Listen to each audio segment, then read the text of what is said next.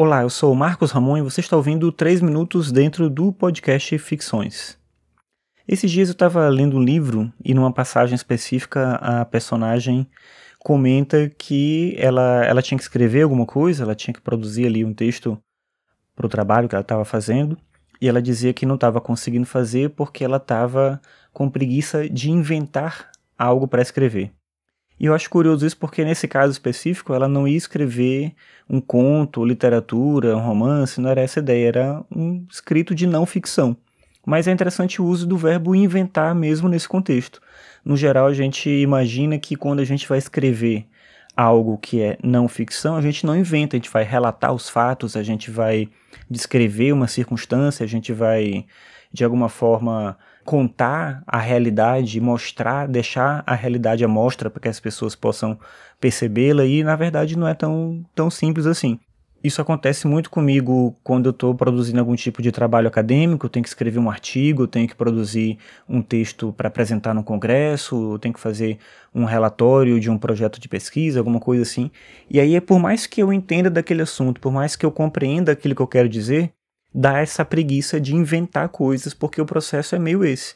De alguma maneira você está sempre num processo, o processo de escrita é esse processo de invenção. É um processo de você tentar transpor para o papel não só a realidade, mas tornar essa realidade através do texto diferente do que ela mesma é. Porque você percebe a realidade no mundo, você poderia a princípio mostrar isso para alguém, mas você não consegue levar essa realidade para o texto do jeito que ela realmente é.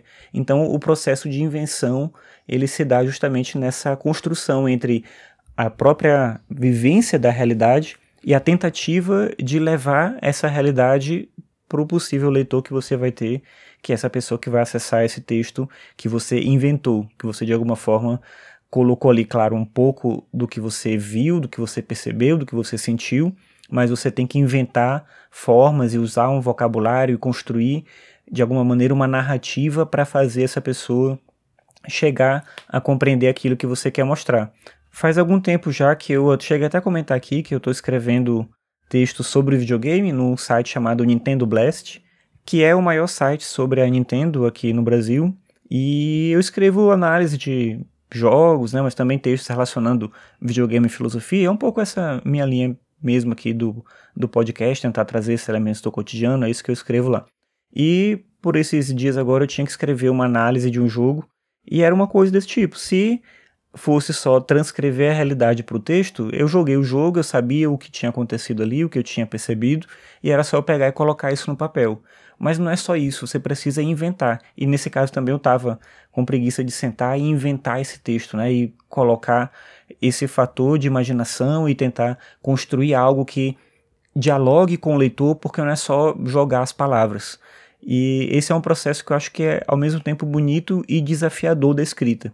Você nunca diz algo só por dizer quando você quer se comunicar bem, pelo menos. Quando você quer levar esse texto com qualidade para a pessoa que vai ler, você tem que de alguma forma fazer ela imaginar coisas que a princípio ela não conseguiria imaginar sem você, sem essa mediação do texto.